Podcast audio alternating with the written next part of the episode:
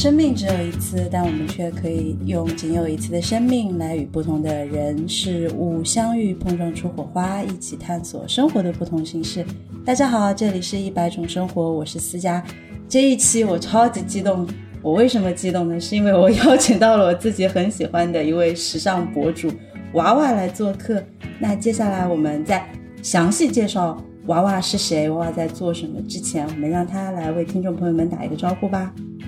听众朋友们，大家好，我是娃娃。那第一次用播客的形式和大家来聊天，还是很开心的。啊，那目前呢，我是生活在北京，做一些自媒体的工作。那我这里要介绍一下我是怎么认识娃娃，然后为什么我会这么激动和这么开心呢？我自己平时我也会关注很多的那种时尚博主，然后在我自己个人看来，时尚博主他应该是有三个定义的，就他会需要。会穿，然后他会分享，然后有一定的影响力，这是我自己个人呀对时尚博主的这样的一个定义。长得漂亮不是我对时尚博主的第一定义，但娃娃真的是长得又好看。我觉得他对虽然虽然说他的穿衣风格和我平时的穿衣风格不一样，但是我能看出他是。很有自己风格，对，就是我刚才说的风格。因为有很多人他是没有风格的，就随便什么流行买什么。哎，这里真的是很可惜啊！大家你只能听到声音，你看不到 娃娃长什么样。我要强烈推荐大家去微博、小红书，然后去搜“洋娃娃”。杨呢是嗯姓杨的杨，杨康的杨。然后娃娃的话就是洋娃娃的娃娃，大家一定要去看一下。你把声音和形象带在一起，你会觉得哇，这一期听的真值。我这也就想问一下娃娃，你从什么时候开始接触时尚博主这个嗯行业的呢？就就我本人就是非常喜欢美的一个这样的人，然后喜欢买衣服，喜欢打扮自己。就其实在我很小的时候就有就有这种方方面的这种倾向，然后。我慢慢的发现，我把这些好看的照片发到网上以后，会吸引到呃好多就是喜欢我这种风格的朋友。嗯，因为我不太会常把粉丝叫成粉丝，我认为他们都是我在网络上的朋友。对我就觉得就是啊，有有人呃志同道合的朋友，就是欣赏你，然后喜欢你的穿搭，然后慢慢的他通过一些呃你的穿搭，然后再慢慢的去了解你这个人的。个性，你的日常生活，然后我就慢慢的哦，我发现哦，这这个挺好玩的，我又可以呃享受我自己就是美，然后我又可以给大家分享美，然后又能交到一些就是志同道合的朋友，对，慢慢就入了这一行。我觉得这样你说起来，我突然觉得作为一个粉丝，感觉好亲切呀。我们不是粉丝，我们是朋友，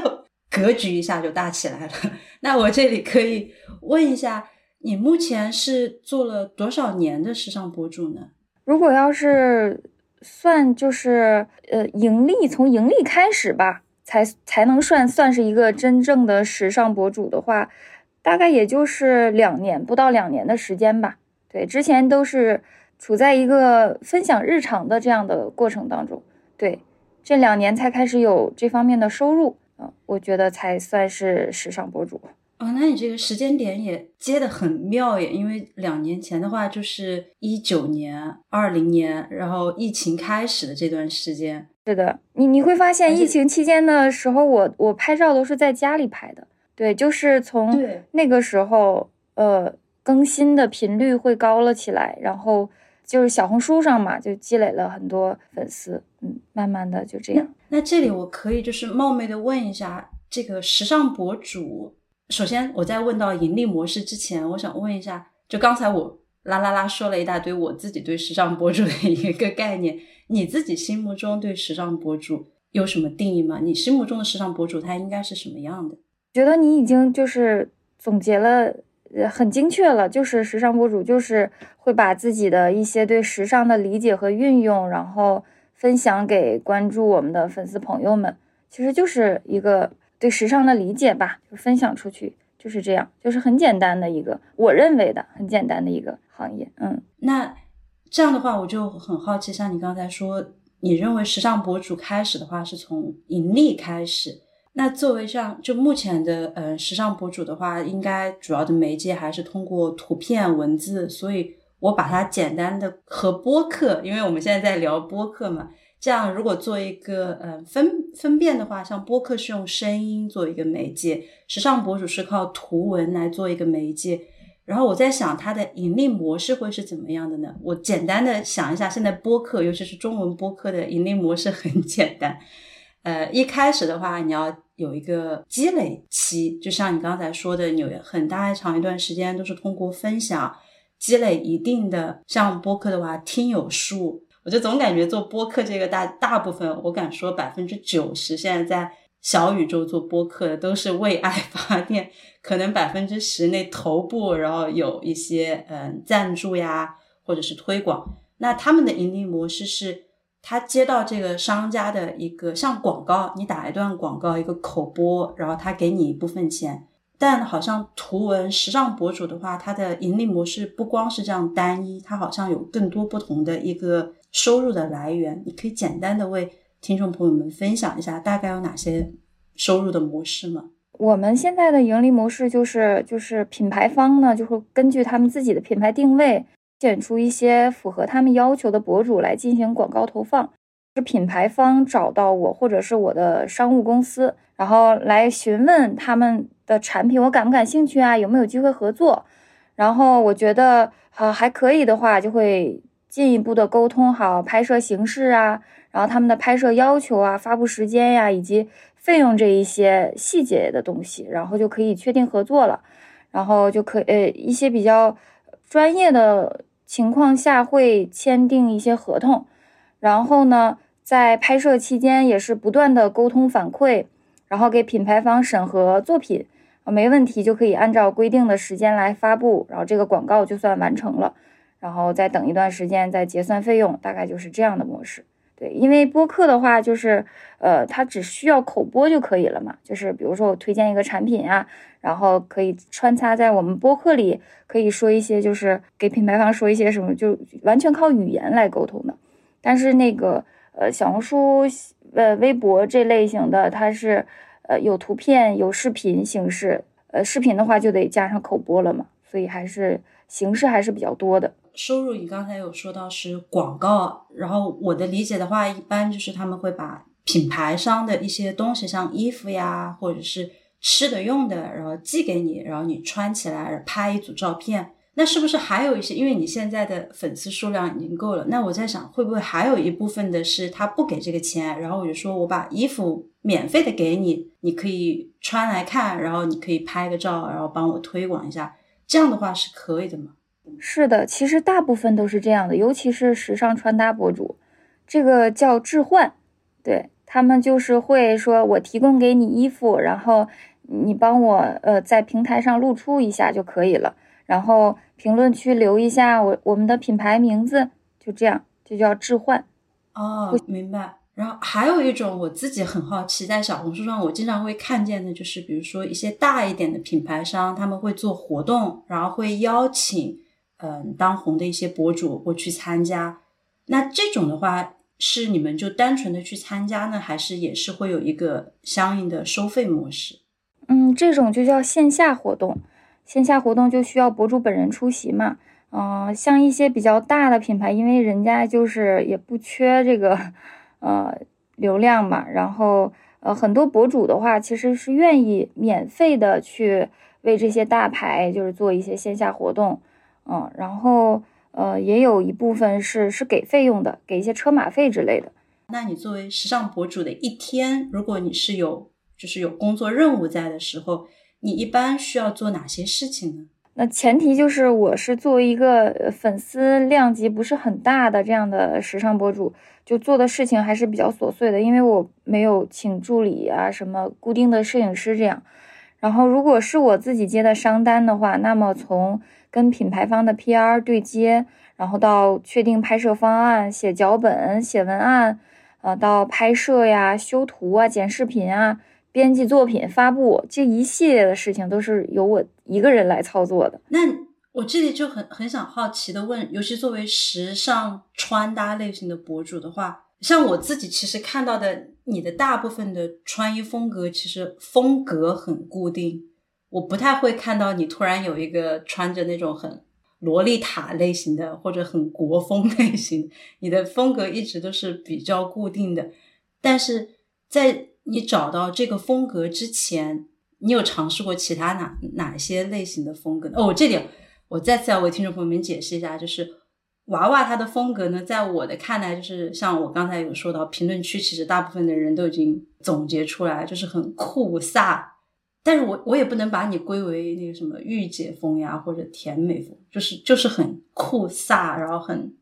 干练的一个人。其实我也我也看见那些就是公主风啊，什么 萝莉风也会有心动的时候，但我也我也会有尝试的时候，但是我发现就是很不适合我，就是我那样穿，不是说呃给粉丝看觉得这个衣服不像是我的衣服，不是那种，是我自己穿上我觉得不舒服，我会觉得哎这不像我，这不是我。其实我是很想呃变换多种风格，然后给粉丝看的，但是我后来。发现就是有点呃违背我自己真实的一一个想法，就是我我不太适合那种小公主的风格，所以我还是呃按照自己喜好来呃给大家就是展示一下我自己觉得好看的东西。对，因为流行的东西就是不不断变化的嘛，所以就其实我也会有很多新的尝试。哎，那这样的话，新的尝试那就意味着你有新的单品、新的购买。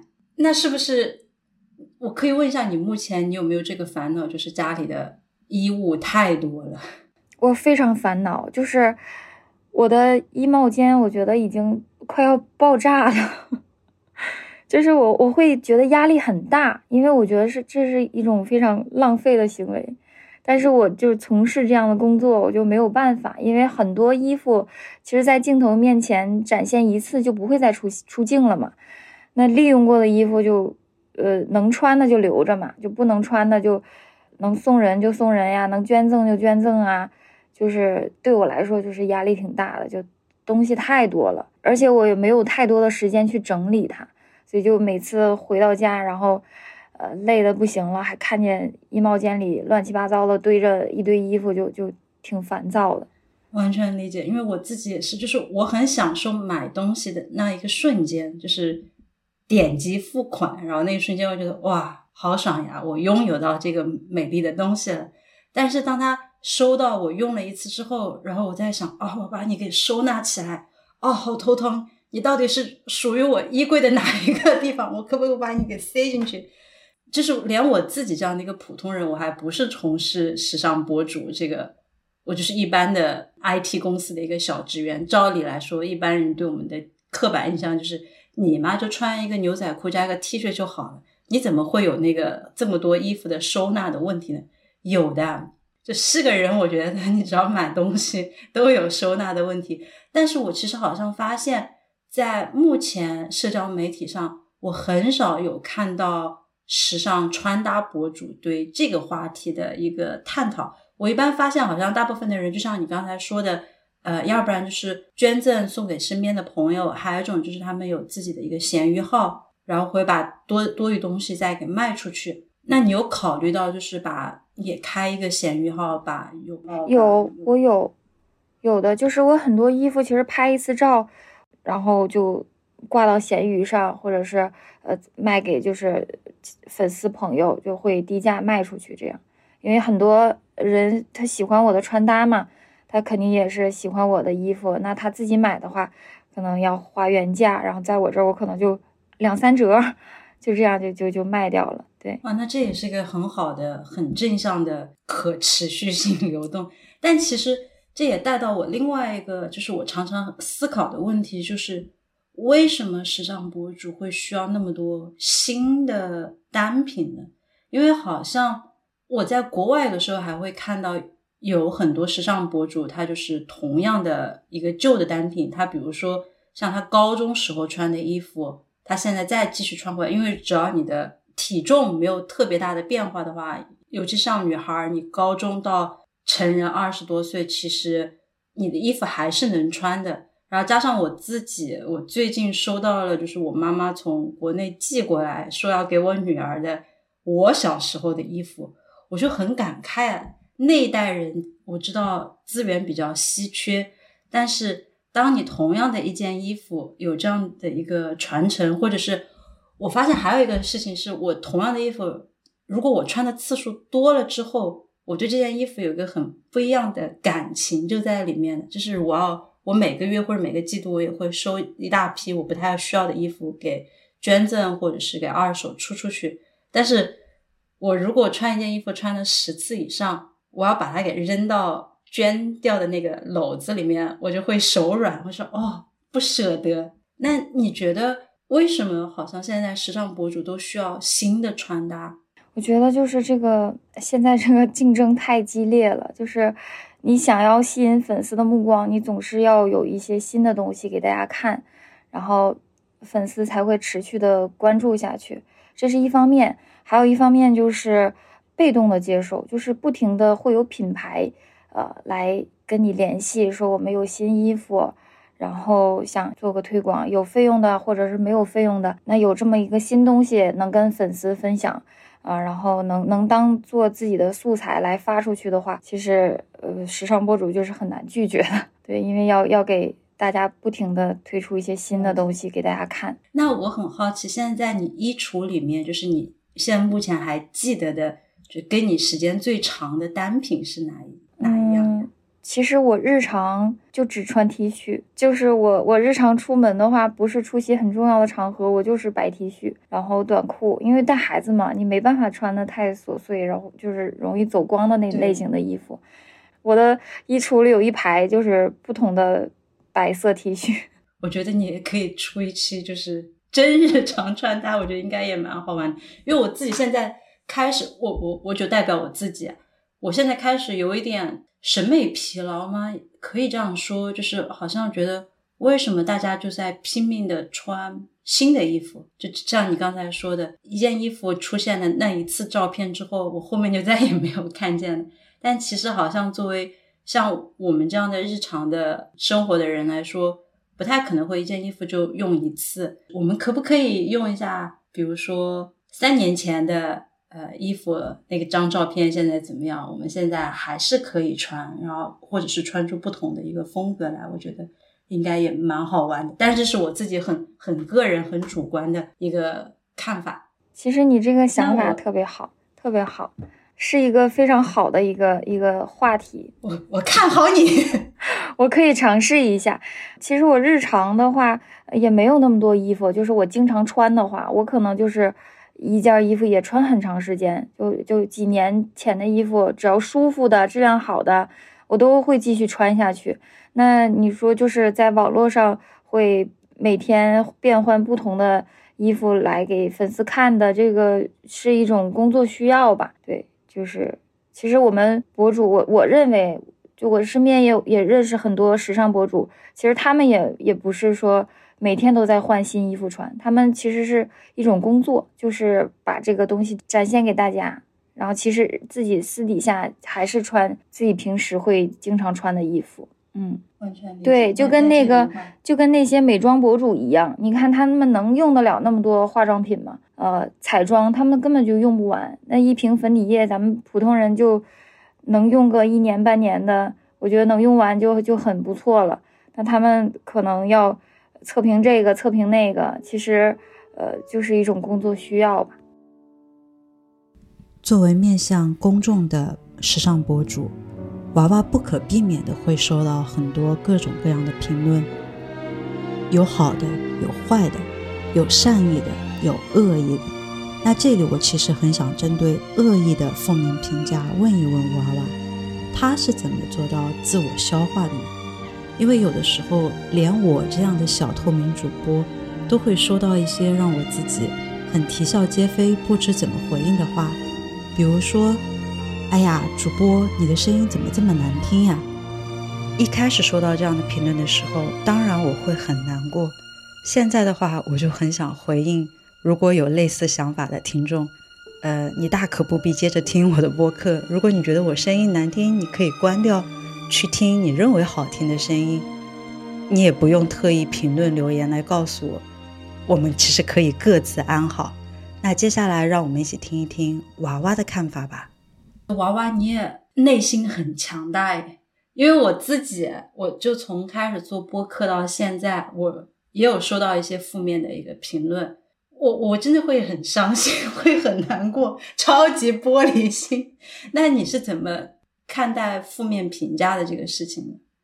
我我也会，其实我也会在意，我也会在意，就这个我觉得都是正常的，在意都是正常的。嗯，就负面评价，有有的确实会戳到我的心，但是就就还是因为我做这份工作嘛，收到一些这样的言论，我要是那天心情不好，我就怼回去；要是还不错，我不想让它影响我的心情的话，就直接删除拉黑，对，这样冷处理。哦，那你这样也不错。我大概还是有个理智在那儿，我会去看一下这个负面评价它到底有没有道理。如果是有道理的，那我当然就接接受别人的意见，然后开始改正。但当有的一些负面评价是完全没有道理的评价的时候，我就一开始会伤心，然后难过，然后觉得自己做的事情付出了努力，没有得到一个应有的怎么说一个公正的评价。其实我可以教你一个小方法，就是我自己的一个小方法。就如果有一个人，然后发一些言论刺痛到你的话，你可以把这个人呃具象化，就是你可以把他想呃想象成一个你特别讨厌的一个形象，然后是一个你在马路上然后见到了都会躲得远远的这样的一个形象，你就会觉得他说什么你其实完全不在乎，因为他跟你就是不不并不在一个世界。生活的这样的一个人，就比如说马路上有一个，呃，可能不是很正常，然后非常奇奇怪怪的这样的一个人，他可能自己的私生活都没有处理得很好，然后过得其实也很惨，然后他来对你说三道四的时候，其实你并不在意的，因为他说什么你伤害不到你的，你可以把它具象化，想象成一个这样的一个人，就会好很多。哎哎，是因为在你刚才描述的时候，我也在这样想。然后一想的话，我就如果是在一条马路上擦肩而过，我也会想 离我远一点。对，对呀，你你都懒得跟他争论，对你跟他争论是是浪费你的时间。这个方法有用哎哎，听众朋友们，你们也可以这样。如果你们有类似的这样就是社交媒体的负面评论的，哎，其实不光是社交媒体，就是哪怕你在。日常生活中接受到一些不公正的负面评价的时候，我觉得这招应该哇！谢谢娃娃的分享。自从成为妈妈之后呀，我发现当我遇到嘉宾也是家长的时候，总是忍不住的拉着他们聊很多很多育儿的话题。那我对娃娃其实也有很多的好奇啊，比如说生活在首都北京。那作为两个孩子的妈妈，会有卷娃的压力吗？会以孩子成绩作为自己是否成功的 KPI 吗？而且作为一个时尚博主，不可避免的会大量的使用社交媒体。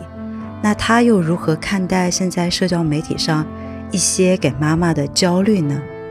那我们接着一起来听一听他的回答吧。关于像刚才你说的，成为妈妈之后。真的是会有那个愧疚感，哪怕像你刚才说出去玩一下，你会觉得没有陪伴到孩子，这个就很神奇。因为我问过同样的问题，我问我先生，我说你会有这样的愧疚感吗？他不会。然后我的时候我就会生气，我想凭什么我会有这个愧疚感，你没有呢？因为女性太爱自责了，女性太爱反省自己了。真的，而且我发现这个不光是就是亚洲女性或者中中国女性，因为我身边还有很多其他不同呃国籍的妈妈，有巴西的妈妈，然后有爱尔兰本地的妈妈，然后意大利的都会这样，就是都会有那个愧疚感。然后你问到同样的问题到那个爸爸身上的话，他们可能或多或少有那么一点点，但其实不是特别的重。对我觉得这个还还蛮蛮好玩的。那我这样的会就聊到下面一个，就是生活在北京。我刚才好像有把这个话题给放掉了。娃娃现在是生活在北京，哎，其实我好好奇，你是北京人吗？不是，我是黑龙江人。在北京生活十年了。哇，那很长了耶！众所周知啊，在北京或者是北上广养育孩子会特别的，像我们刚才说的有一个内疚感，但这是我们自己对孩子的一个考虑。但是目前像你又是做时尚博主，每天会用到很多的社交媒体。像我自己在生完孩子后面，我会看一些社交媒体。我很怕的一部分的社交媒体是，大概我可以总结成为三个类型的社交媒体，就是三个类型的话题在这个社交媒体上关于妈妈的。第一个是因为我自己的孩子还很小，才一岁多，所以我大概可能他给我推送的都是这样的内容。我的孩子三个月就可以坐起来了，我的孩子 六个月、七个月就可以站起来走路了，或者是几多多少多少个月就可以开始说话，就焦虑呀，真的焦虑啊！我从来不知道，原来就是比娃可以比在这么早的一个阶段，或者是哎呀，我的娃还没出月子呢，就可以睡整觉了，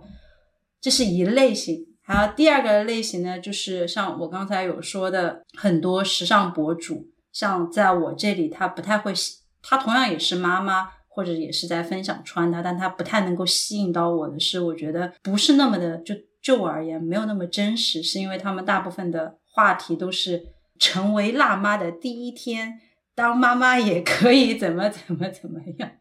就我不太能够共情到这一部分的内容。我当然知道，我就大家所有的妈妈，你只要收拾打扮起来，你也是可以很漂亮、很光鲜亮丽的。但这不是你生活的主旋律，就是你可以漂亮那么一两个小时，但你更多的时候你要带孩子，不可能穿的那么精致，或者戴耳环呀、戒指，就不太可能。像我自己，如果涂一个高光，我抱了孩子，然后再看一下孩子脸上也有高光的那个瞬间，我想，哎呀，还好我妈没在这儿，不然我会被骂 死。这是第二类我发现的，就是社交媒体上面。第三类就是会说。哎呀，这是我婆婆送我的什么东西？这是我公公送我的什么东西？这是我老公送我的什么东西？我觉得，嗯，大可不必。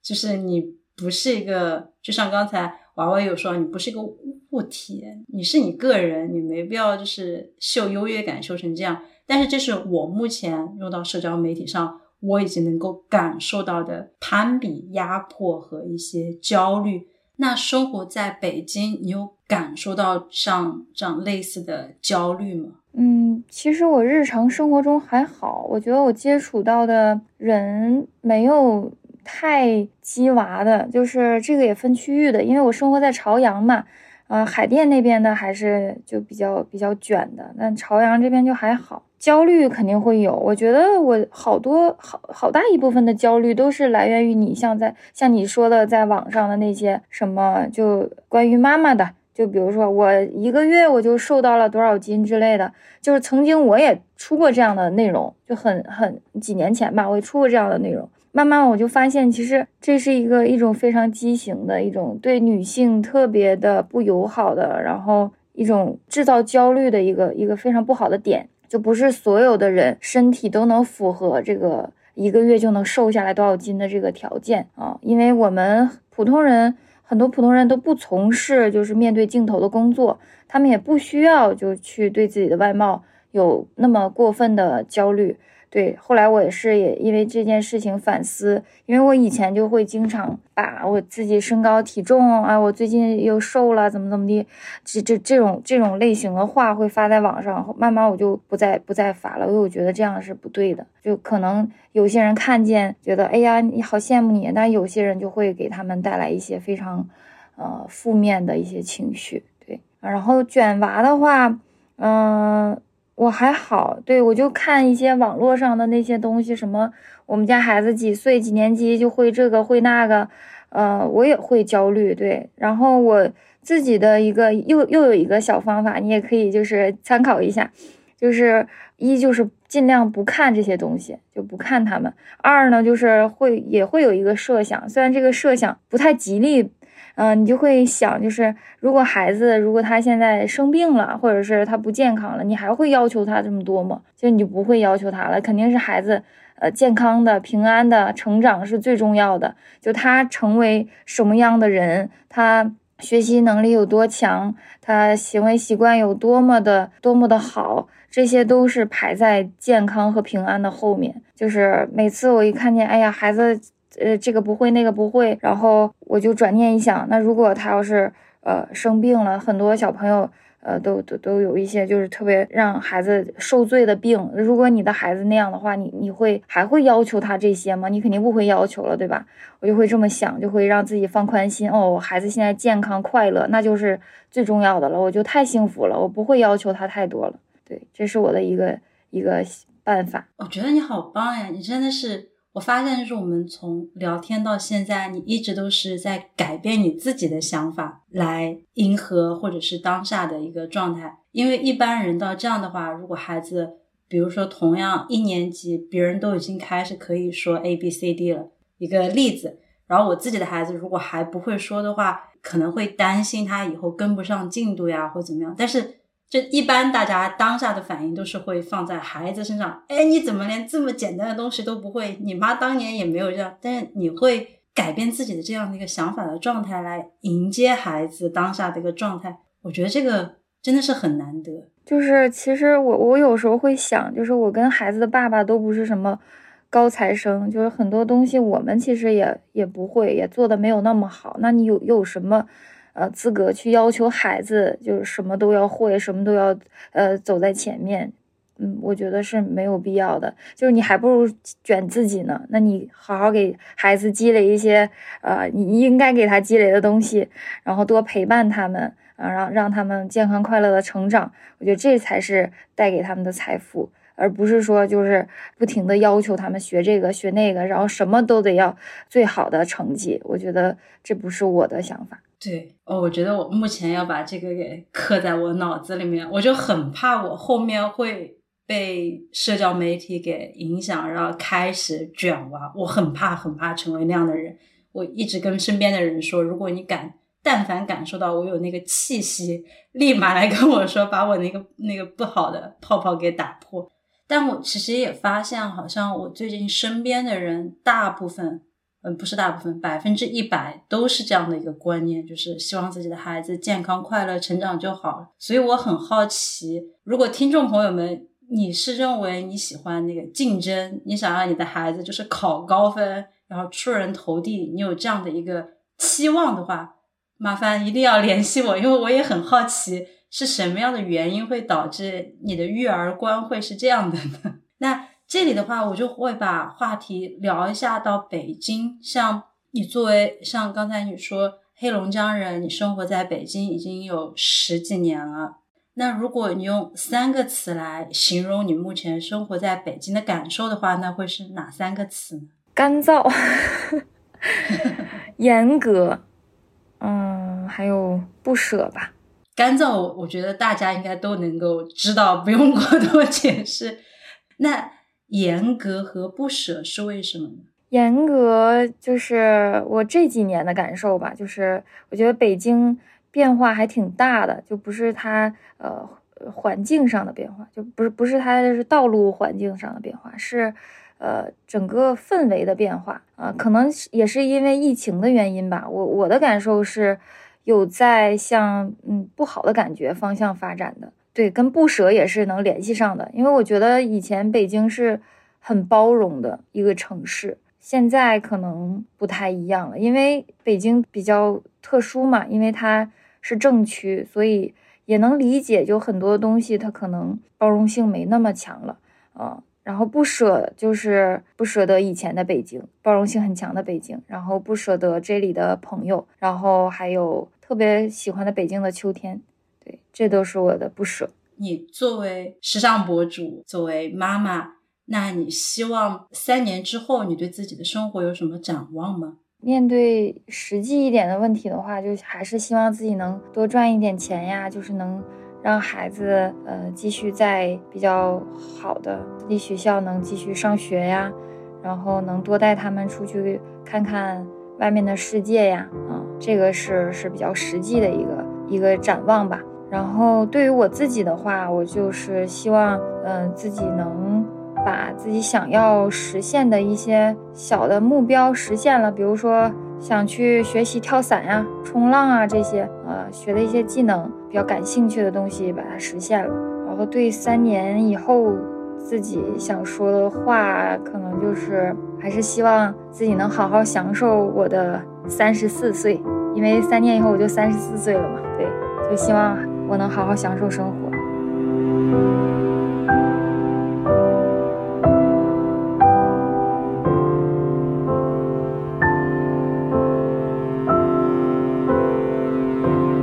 快问快答这个有很多问题是我其实从微博呀、小红书上面看的一些评论，大家的呃一些问题，但其实有很多我其实知道答案，尤其是我现在接下来要问的这个问题，就是很多人喜欢娃娃是因为它的纹身很酷。那我这里大概的为大家就是描述一下它的纹身是怎么样的呢？哎，要不然我让你来介绍，比我介绍要好很多。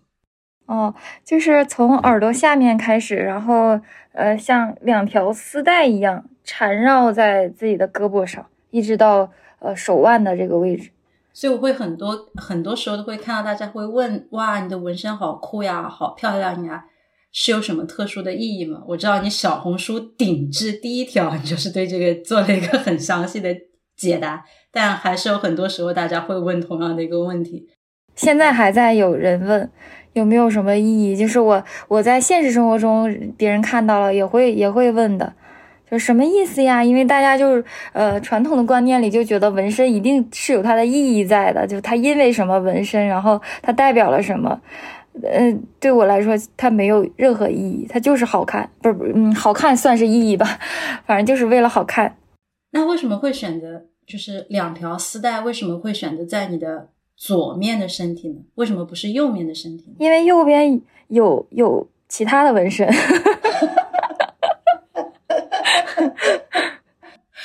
哎，那你这样不会像我自己是一个很善变的人，然后我其实也想去纹身，但是我很怕的就是我过了一年两年，你会后悔。嗯，对，你会有这样的担忧吗？我没有，因为我我纹的身。都是思考了很长时间，像我胳膊上这个纹身，大概想了有两三年吧，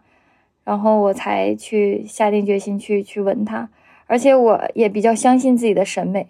对我觉得我应该不会后悔，反正目前来讲已经这么多年了，我我还是觉得很好看，还是没有后悔。你有关注国内的其他的时尚的博主吗？如果有的话，还可不可以推荐一些你喜欢的博主呢？有，其实我关注了特别多的美女，因为我特别爱看美女。然后我关注的那些，就是他们都有一个共性，就我不是特意的去选的，就是我会发现我喜欢的都是一些就是粉丝没有那么多的，呃，他没有，因为他没有那么多，所以他整个账号，他包括他的审美、他的形象都没有到迎合市场审美的那一步，就还是很有自己个人特色的一些博主，非常的有个性鲜明吧。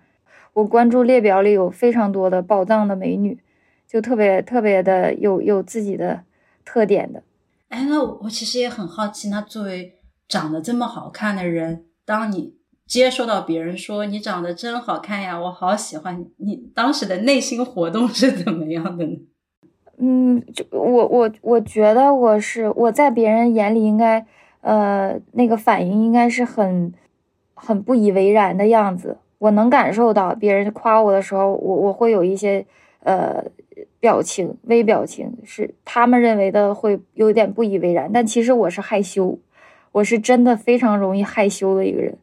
就别人夸我的时候，我会浑身的不自在。就虽然我知道啊，大家夸我，呃，是是是是非常好的事情，然后我也非常开心，但是我我还是不知道怎么应对别人的夸赞。我发现的这个原因就是这个是个大众的问题，好像我们作为中国人不是特别能够接受别人的夸赞。我发现好像是有可能我们这一代人在小的时候，在我们长大的过程当中，我们的爸爸妈妈就没有教过我们怎么样去大方的、真诚的、诚恳的去接受别人的夸赞。因为我自己好像，我想我小时候如果别人说哦，你家孩子多好呀。我家里人第一个反应是：哦，他没有，他可皮着呢，他怎么怎么样？你家儿子或者你家女儿才好，他们大人之间会有这样的一个商业互吹，会导致好像我们小孩现在长大了之后，当别人说到像比如说，如果我穿一件好看的衣服出去，别人说：哦，你的衣服真好看。我的下意识会说：“哎呀，没有没有，这件衣服啊，是我在哪哪哪买的，可便宜了，或怎么样。”我会把自己给往下拉。对我发现这是个共性，这好像就是我们这一代人可能是长长大照那个时代环境，长大之后不知道怎么样去承认自己就是很好。你想，我就是很漂亮，老娘就漂亮了，怎么样？这就是个事实啊，也不是也不是说那个瞎编乱造，因为大家自己都有眼睛嘛，你知道什么是好看，什么是不好看。所以我很希望我们的下一代，像你的孩子出去接受到别人说啊你真漂亮的时候，他就可以很大方的说谢谢你，然后自己心里面就是我就是很漂亮漂亮。对我我我我觉得我女儿应该就是那样的，她现在就是对很坦然的去接受别人的夸赞。那你对北京，你喜欢北京的哪一家餐厅呢？其实我对吃的没有特别高的要求，就是对吃的不太不太感兴趣，所以我才这么瘦。要喜欢的餐厅的话，我就喜欢吃小龙虾，所以就是呃湖大小龙虾吧，我觉得还挺好吃的。但是要去武汉那边。就是那边做的小龙虾会更好吃，就是肯定是比北京的任何一家都做的好吃。接下来这个问题就是我自己啊，经常会被孩子给逼到这样的一个情绪爆炸的一个边缘。就是我跟听众朋友们简单的举几个小例子。做爸妈要想控制一个很稳定的情绪输出，真的很难，因为很多时候大家在说。哦，你原生你这个现在性格是这样，是因为你原生家庭什么什么样的原因？但爸妈也是人呀，在这样的你要怎么样控制一个很稳定的情绪？我们大学也没有教。我强烈建议现在国家现在要鼓吹让我们多生，那你要开设这样的一个课程呀，教我们怎么样，就教我们样什么是爸妈。你有了孩子之后，你可能会遇到的一些问题，然后你怎么样来控制你这个情绪？你是怎么样做到控制情绪这个事情的呢？我也会没办法控制自己的情绪，也经常会在家里就是暴怒，也会有这种情况发生。嗯，然后我每次发完脾气以后，我会还是会 反省，会愧疚，然后就会跟孩子们道歉，然后跟他们聊天，告诉他们。呃，我为什么妈妈为什么发脾气啊？妈妈发脾气，呃，虽然就是不对，但是呃，人都是有不好的情绪会产生的，然后会告诉他们是哪里做错了，然后妈妈也也也尽量的改正自己的这个呃不好的这个态度，呃，虽然我我很生气，有时候会说一些气话，但是我会跟他们解释，然后呃。还还会告诉他们，就最重要的一点就是，呃，不管他们做了什么样的错事，呃，都不影响我爱他们。还告诉他们，我爱他们是是非常重要的一件事情。对，因为孩子会自责嘛，就觉得我做这件事情引惹妈妈生气了，然后是不是他他就此就讨厌我啦，会不爱我了之类的。我会非常着重的强调，呃，我。我还是爱他们的，非常爱他们，这一点都不影响我爱他们。他们长大之后，如果听到我们今天的这个聊天，你希望他们能够有什么就是信息从你这儿接收到？我希望我的孩子们知道最重要的一件事情，就妈妈在做的，就是我很我很我很骄傲的说，我在三十岁的时候，我成为了一名。女权主义者，对我我我在为为女性的某一些权益在做出一些努力，然后我很开心。呃，我因为我有女儿，我也有儿子，所以我呃在呃两个性别上都是会有一些角度的思考。呃，女孩的话，我就希望呃将来有一个更好的对待女性的一个环境，能让她。呃，去生存，然后男孩的话，我就希望他成为一个尊重女性，然后，嗯，就是尊重女性。我对我儿子没有什么太多的期盼，就是我教他的就是非常重要的一个一个东西，就是要尊重女性。对，很重要的，我觉得是。所以就是对他们想说的，就是我妈妈一直在呃做自己，然后一直在呃往更好的对的方向去走，再去努力。然后这条路是没有尽头的，妈妈一直在呃在进步，然后一直在拓展自己的意识边界，一直在呃寻找。呃，生命的意义，然后也希望他们能，呃，一直对世界是，呃，怀有一种敬畏的心，然后一直能对这个世界是保持一种好奇的，呃，尊重的态度。对，哦，说的好好呀，好希望就是你的孩子长大能够理解这句话的含义的分量的时候，他们也能就是。像我现在对我妈妈说，我很我很骄傲，我是我妈妈的孩子一样。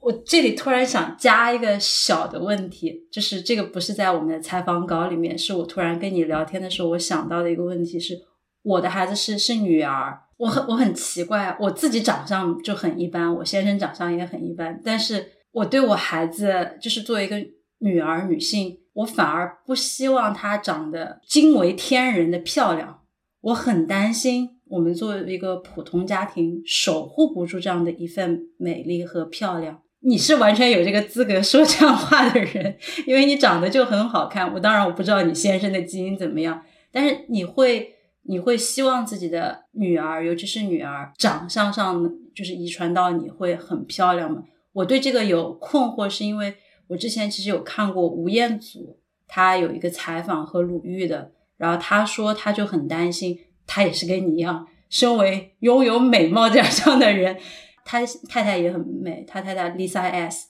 他们的女儿，他就说他很不希望他的女儿太过于漂亮，因为他觉得美貌它会像是一个磁铁，它会把好的和不好的同时都吸到你身边来。但是你如果作为一个小孩的话，你太早的。把好的和不好都吸引到你身边来，你没有一个很好的判别的这样的一个能力，他就会担心他女儿吃亏。我不知道你对这个看法是怎么样看的呢？我我非常能理解你们呃说的这些，就是呃，我觉得你们另一方面担忧是觉得现在这个呃社会的环境对漂亮女孩其实是不太友好的。其实我这些都是能理解的，但是我其实是没有呃想过我女儿。呃，长得不要太漂亮之类的这种想法，我是没有的，因为我觉得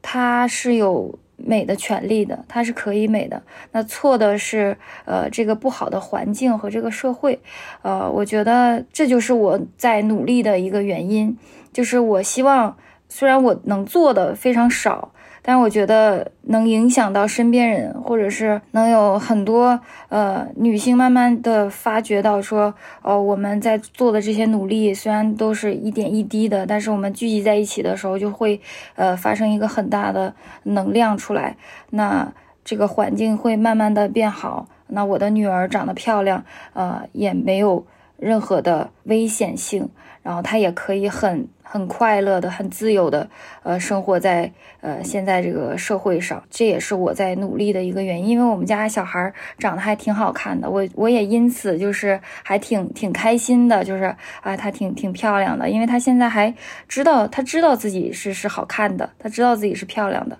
她也会问我说：“妈妈，就是呃，大家是不是都喜欢我呀？因为我漂亮。”对他会，他会说这样的话。那当他说这样的话的时候，呃，我我会先肯定他。我说对呀，我说你你是很漂亮，呃，这是大家喜欢你的其中一个原因。但是我觉得重要的原因还是因为你性格好，很善良，很有爱心，嗯，然后会会让他就是。慢慢的知道自己哦，我很漂亮，呃，是是是是一件正常的事情，我就是很漂亮，对吧？但是我吸引到别人，或者是我能给带别人带来的价值，不仅仅是我的漂亮，还有我其他方面的品质。对我在慢慢的告诉他这些，所以我嗯，完全不担心我女儿漂亮这件事情。哇！我再次要觉得我要佩服我自己的眼光，我是怎么就喜欢上你的呢？你太值得让人喜欢了。那你生活这么多年，你有觉得因为你的外貌给你人生带来一些困惑吗？因为好像大部分的人都觉得现在这个社会美貌即正义，你长得好看，那你就会天然的享受到很多优待，所以才会有那么多的整形啊，他大家都会想把自己弄得好看。那作为你这样。本来就很好看的人，你觉得会不会有美貌给你带来的一些困惑呢？我觉得美貌给我带来的呃有益的，或者是能让我得到满足的东西，要大于给我的困惑。对我觉得就是呃不能再就得便宜卖乖了，就已经就是享受到呃你的美貌带给你的福利了，就呃那些其他的一些困惑对我来说都是。很小的困惑，对我非常感恩我的父母能给我呃这样的容貌，对，然后我也也也特别开心，我就是不仅拥有这样的容貌，然后我还有自己的想法，然后还还有学习的能力。我还以为你要说我还很开心，我还有这个能力把我的这份美貌给传递下去。没有，就是很感恩，就对，还是很感恩的，嗯。那我们就到最后的一个收尾的问题是：你对像我这样关注你的，你把我们称为朋友嘛？但只是关注你的朋友、粉丝，你有什么想在这个节目里跟他们说的吗？我想，我想跟你们说，就是呃，虽然你们能关注我，我当然非常开心了，非常荣幸，然后非常感恩，但是我还是挺希望，就是大家能呃把。很多精力放在自己身上，然后去享受自己的生活。呃，虽然我不会给大家提一些非常具体的意见，但是呃，我能尽量分享给你们的，能帮助到你们的，我都会尽量去分享。小红书不是啊，小红书不就是只是呃非常专业的分享穿搭，但是微博上，呃，关注我的粉丝应该会看见我会发一些，呃，发很多，仅粉丝可见，对。就我的观点呀，或者是帮帮社会问题发声之类的，呃，我会发一些这些东西。呃，我也希望他们就是呃呃关注我的美貌的同时，也能看看啊我我分享的一些事情啊，一些观点呀，呃，给大家一个参考。对，大家一起进步，一起学习，这样真棒。那最后再次感谢娃娃来参加我们一百种生活做客，分享他作为时尚博主的样生活。谢谢，谢谢，再见。再次感谢你能够收听到现在。那最后呢，让我们一起来听一听由娃娃推荐的一部韩国电影《男与女》中的电影配乐。配乐的作曲家是方俊熙。这首电影配乐的名字叫《Main Thing》。各位听众朋友们，希望你有一个美好的一天。